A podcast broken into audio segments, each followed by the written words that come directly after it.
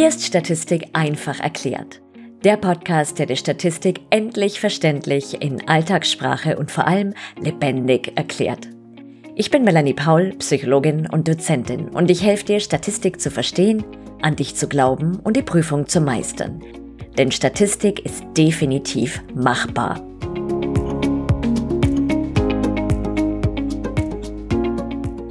Herzlich willkommen zur allerersten Folge des Podcasts Statistik einfach erklärt.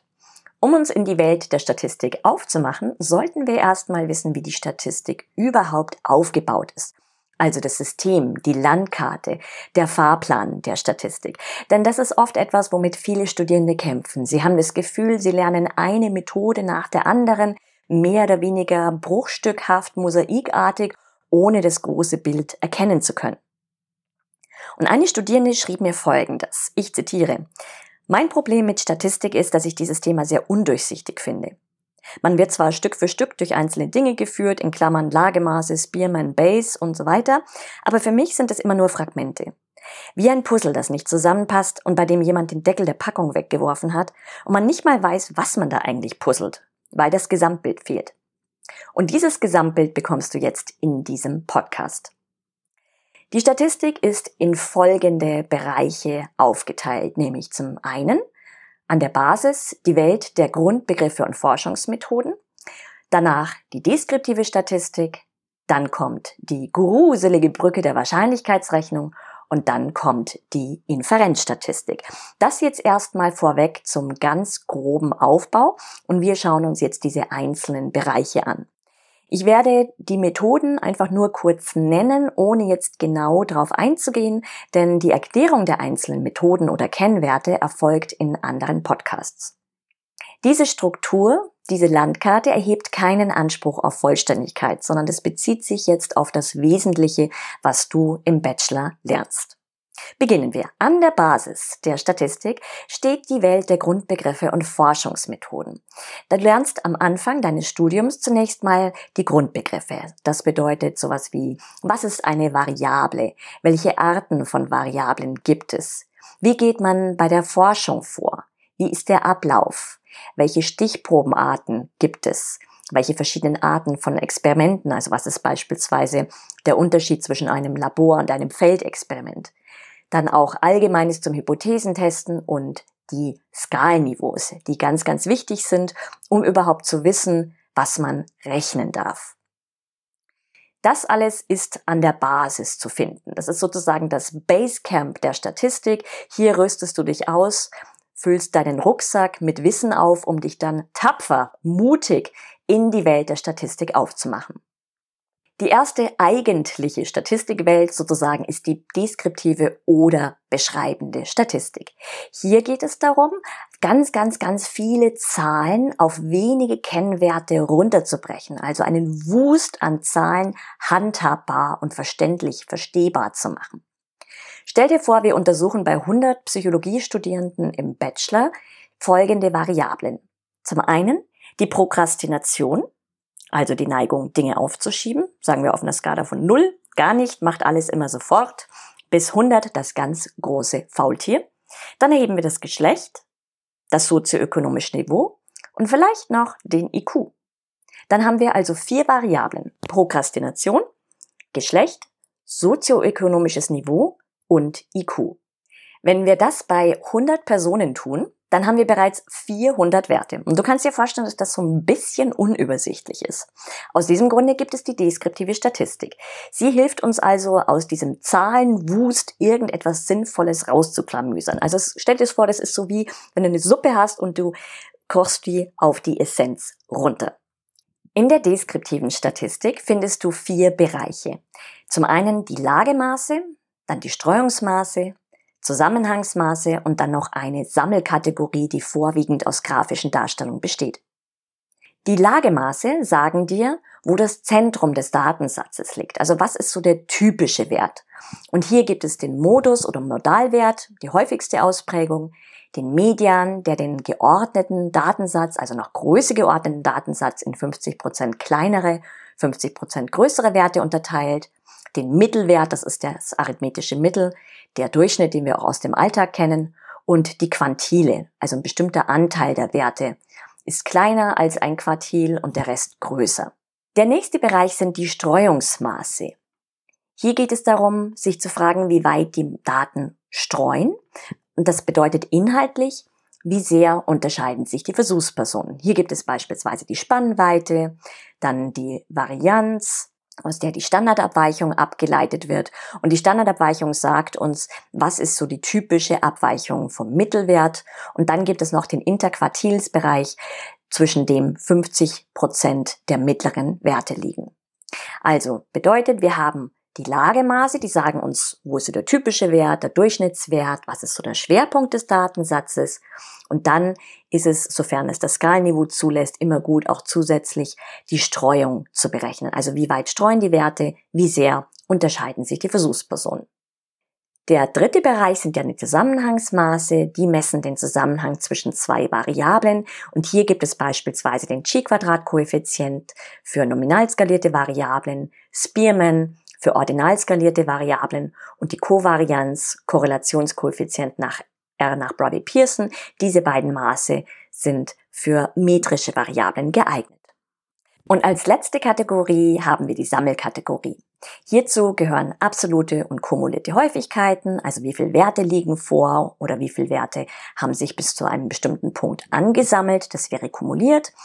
Und dann die grafischen Darstellungen, Balken, Säulen und Kreisdiagramme, der Boxplot zur grafischen Darstellung von Schwerpunkt und Streuung in einem und das Histogramm für die grafische Darstellung der Häufigkeit bei metrischen Merkmalen. Wenn wir rein deskriptiv statistisch auswerten würden, dann würden wir einfach nur unseren Datensatz auf diese Kennwerte reduzieren und sagen, so, das haben wir jetzt hier bei diesen 100 Personen beispielsweise gefunden. Bei diesen 100 Psychologiestudierenden haben wir beispielsweise eine durchschnittliche Prokrastination von 62 gefunden. Das wäre, wenn man die Skala von 0 bis 100 anlegt, eine eher überdurchschnittliche Prokrastination. Also die schieben ganz gern auf dann zum Beispiel, dass das Geschlecht, äh, dass hier der häufigste Wert Frauen waren, was nicht sonderlich erstaunt bei der Psychologie. Und sozioökonomisches Niveau, die meisten kamen beispielsweise aus der Mittelschicht und ein eher überdurchschnittlicher IQ. Wenn wir rein deskriptiv statistisch unterwegs sind also, dann heißt es einfach nur, das haben wir hier bei diesen 100 Personen gefunden. Punkt. Ende. Ohne jetzt zu sagen, und das gilt auch für alle Psychologiestudenten in Deutschland. Also die deskriptive Statistik, wenn man sie ganz in Reinform verwendet, heißt einfach nur, ich schaue, was finde ich bei diesen speziellen Personen in dieser Stichprobe. Oder den Anspruch zu haben, Gesetzmäßigkeiten zu finden, Regelmäßigkeiten oder es zu, zu übertragen auf die dazugehörige Grundgesamtheit. In den allermeisten Fällen wollen wir aber genau das machen. Wir möchten Gesetzmäßigkeiten finden. Wir möchten Theorien bestätigen können. Wir möchten von einer Stichprobe auf die dazugehörige Grundgesamtheit schließen. Und die Grundgesamtheit sind alle Personen, die zu einer bestimmten Fragestellung dazugehören. Also wenn ich mich jetzt speziell auf die Psychologiestudierenden im Bachelor konzentriere und daraus eine hoffentlich repräsentative und zufällige Stichprobe wähle, dann ist die Grundgesamtheit alle Psychologiestudierenden im Bachelor in Deutschland beispielsweise. Und wenn ich nun generalisieren möchte, wenn ich also meine Ergebnisse aus dieser Stichprobe von 100 Personen auf alle Studierenden im Bachelor Psychologie in Deutschland übertragen möchte, dann brauche ich zum einen die Wahrscheinlichkeitsrechnung und dann vor allem die Inferenzstatistik. Um zur Inferenzstatistik zu kommen, muss ich die gruselige Brücke der Wahrscheinlichkeitsrechnung überqueren. Hier lernst du alles rund um Wahrscheinlichkeiten, die Axiome von Kolmogorov, du lernst Wahrscheinlichkeitsverteilungen, bedingte Wahrscheinlichkeiten und so weiter und so fort.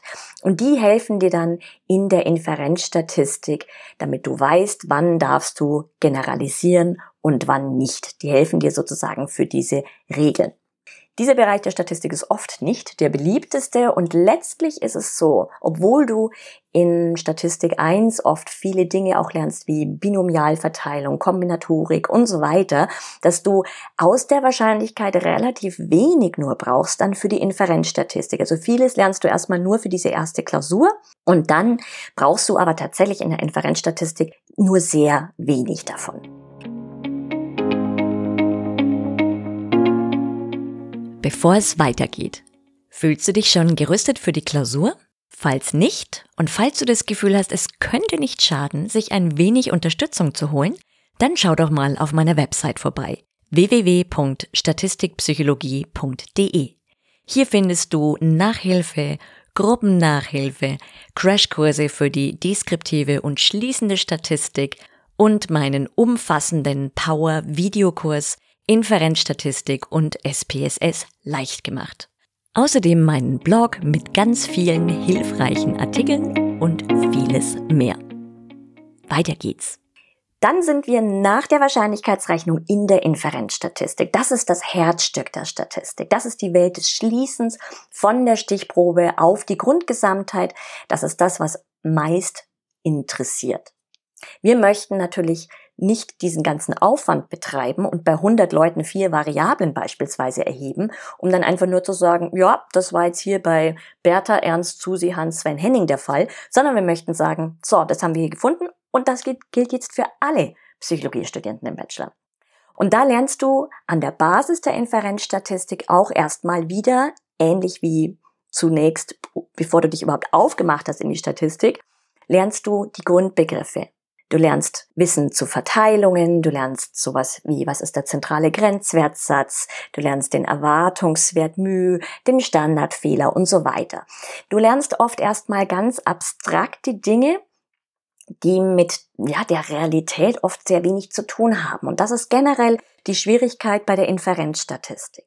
Also da möchte ich dich bitten, locker zu bleiben, denn das Problem mit der Inferenzstatistik ist oft, dass du so abstrakte Konzepte lernst und dann wird etwa in der Praxis doch wieder ganz was anderes gemacht. Ja, also wenn man lernt, was eigentlich ein Mühe ist, nämlich der Mittelwert aus unendlich vielen Mittelwerten und dann heißt es aber, naja, ich rechne einen Mittelwert meiner Stichprobe und sage, der entspricht μ.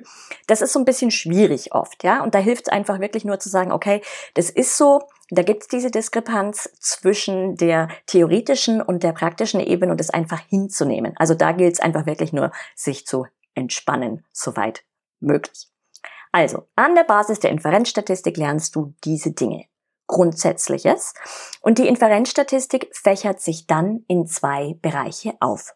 Nämlich zum einen in die Welt der Schätzung von Kennwerten und in die Welt des Hypothesentestens. In der Welt der Schätzung von Kennwerten geht es darum, dass wir entweder bestimmte sogenannte Punkte schätzen, also die Punktschätzung durchführen, oder die Intervallschätzung oder häufig auch beides. Wie das Wort Schätzung schon impliziert, heißt es, dass wir jetzt nicht definitiv sagen, ja, das haben wir hier gefunden und das gilt, sondern wir schätzen. Also wir nehmen beispielsweise den Mittelwert einer Stichprobe und nehmen den als Schätzung für den Mittelwert oder den Erwartungswert in der Population.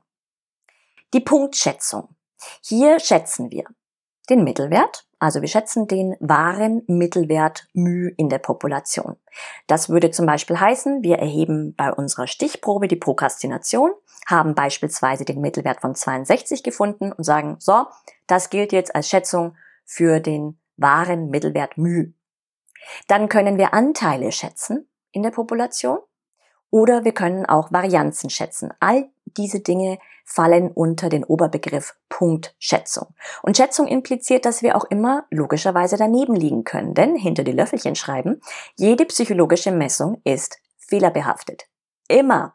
Das kann ich überhaupt gar nicht ausschließen, ja, weil wir können so gut wie nie alle Personen befragen, testen, untersuchen, beobachten, die zu einer bestimmten Fragestellung gehören. Das ist schlichtweg fast nicht möglich. Und dann gibt es auch immer noch Tagesform, es gibt Erwünschtheitseffekte, es gibt Außeneinflüsse, Lärm, Presslufthammer nebenan, es ist heiß, stickig, ähm, den Versuchspersonen passt die Nase der Versuchsleiterin nicht, es gibt Übertragungsfehler, Messfehler, Auswertungsfehler und so weiter und so fort. Also können wir immer nur schätzen. Und es ist auch etwas, womit man sich bei der Inferenzstatistik arrangieren darf. Wir können also nie davon ausgehen, dass unsere Werte die wahren Werte sind, dass wir uns nicht getäuscht haben. Und das ist oft ein bisschen tricky, ja, damit tatsächlich sich arrangieren zu können. Aber mit dieser Unsicherheit leben wir und wir tun alles dafür, indem wir methodisch sauber vorgehen, dass wir möglichst das ausschließen können, dass wir uns täuschen, aber wir wissen es einfach wirklich nie. Zurück zur Welt der Schätzung von Kennwerten. Wir hatten gerade über die Punktschätzung gesprochen und dann gibt es auch noch die Intervallschätzung. Angenommen, wir hätten diesen Mittelwert von 62 gefunden bei unserer Prokrastination, dann wissen wir ja, dass wir vermutlich nicht ganz den wahren Wert getroffen haben. Deswegen berechnet man Intervalle um diesen Mittelwert herum und sagt, okay, plus minus, sagen wir mal fünf Punkte um diese 62 rum. Hier liegt vermutlich mit einer bestimmten Wahrscheinlichkeit der wahre Mittelwert oder der Erwartungswert μ in der Population. Dafür sind diese Intervallschätzungen da. Die sind also sehr, sehr sinnvoll. Die legen sozusagen um gefundene Werte, das muss jetzt nicht nur der Mittelwert sein, das kann jeglicher Kennwert sein, einen Puffer drumherum mit gleichem Abstand rechts und links und sagen, hier in diesem Band, in diesem Pufferbereich liegt der Wert mit einer bestimmten Wahrscheinlichkeit. Neben der Welt der Schätzung von Kennwerten gibt es in der Inferenzstatistik die große, große Welt des Hypothesentestens. Das ist das, worin wir uns vorwiegend bewegen. Letztlich lernst du alles, was du lernst, um dich hier zurechtzufinden. Denn es geht ja darum, in der Psychologie oder in den Sozialwissenschaften Hypothesen zu überprüfen.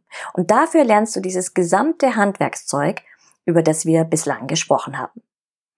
Diese Welt des Hypothesentestens unterscheidet sich in drei Unterwelten, denn es gibt drei verschiedene Arten von Hypothesen, nämlich Unterschiedshypothesen, unterscheiden sich Männer und Frauen in ihrer Aggressivität beispielsweise. Dann gibt es Zusammenhänge. Gibt es einen Zusammenhang zwischen dem IQ und dem Arbeitsgedächtnis? Oder die Welt der Veränderung, also Veränderungshypothesen. Verändert sich die Konzentration im Tagesverlauf. Bedeutet, wir haben hier in der Welt des Hypothesentestens drei Welten. Die Welt der Unterschiede, der Zusammenhänge und der Veränderungen über die Zeit hinweg. Und je nachdem, in welcher Welt du dich befindest, sprich welche Methode du hast, gibt es unterschiedliche Methoden. Ich reiße die jetzt nur kurz an, das erhebt keinen Anspruch auf Vollständigkeit. In der Welt der Unterschiede gibt es beispielsweise den Z-Test, und den T-Test. Das sind Tests bei zwei Gruppen. Dann gibt es die große Welt der Varianzanalyse. Hier geht es um Unterschiede bei mindestens drei Gruppen. Und dann gibt es dazu auch immer noch die sogenannten non-parametrischen Pendants. Also es gibt zu nahezu jeder Methode in der Statistik auch ein Alternativverfahren, das man dann anwendet, wenn die Voraussetzungen verletzt sind. Aber auch hier mehr in weiteren Podcast-Folgen. In der Welt der Zusammenhänge gibt es die verschiedenen Zusammenhangsmaße, die es auch zum Teil schon in der deskriptiven Statistik gibt, nämlich den Chi-Quadrat-Test, den Rangkorrelationskoeffizienten nach Spearman, ebenfalls die Covarianz, ebenfalls den Korrelationskoeffizienten nach Bravey-Pearson oder auch Produkt-Moment-Korrelation genannt. Und dann gibt es aufbauend auf einer bestehenden Korrelation, also einem bestehenden linearen Zusammenhang, die Regression. Das ist die Hauptmethode in der Statistik, die Muttermethode sozusagen, die multiple lineare Regression. Es gibt natürlich auch die einfache Form, die einfache lineare Regression. Und hier geht es darum, wenn ich einen Zusammenhang finde zwischen mindestens zwei Variablen, dann stellt sich die Frage, kann ich vielleicht mit der einen Variablen oder mit mehreren eine andere Variable vorhersagen? Also hier heißt es Zauberwort Vorhersage. All diese Dinge, Zusammenhangsmaße und die Regression, leben in der Welt der Zusammenhänge. Und zu guter Letzt gibt es noch die Welt der Veränderungen über die Zeit hinweg. Hier geht es also ums Veränderungshypothesen. Das können zwei Messzeitpunkte sein, zum Beispiel deine Konzentrationsfähigkeit zu Beginn des Podcasts und jetzt am Ende. Das wäre zum Beispiel der T-Test bei abhängigen Stichproben. Und wenn ich dreimal messen würde, mindestens dreimal messe, also morgens, mittags, abends oder Statistikmotivation zu Beginn des Studiums nach dem ersten, zweiten und vierten Semester, dann bin ich bei der Varianzanalyse mit Messwiederholung.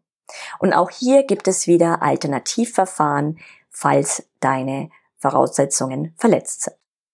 So viel zum Überblick in der Statistik. Ich hoffe, ich konnte dir ein bisschen weiterhelfen und wünsche dir ganz viel Spaß beim Lernen und bis zur nächsten Episode.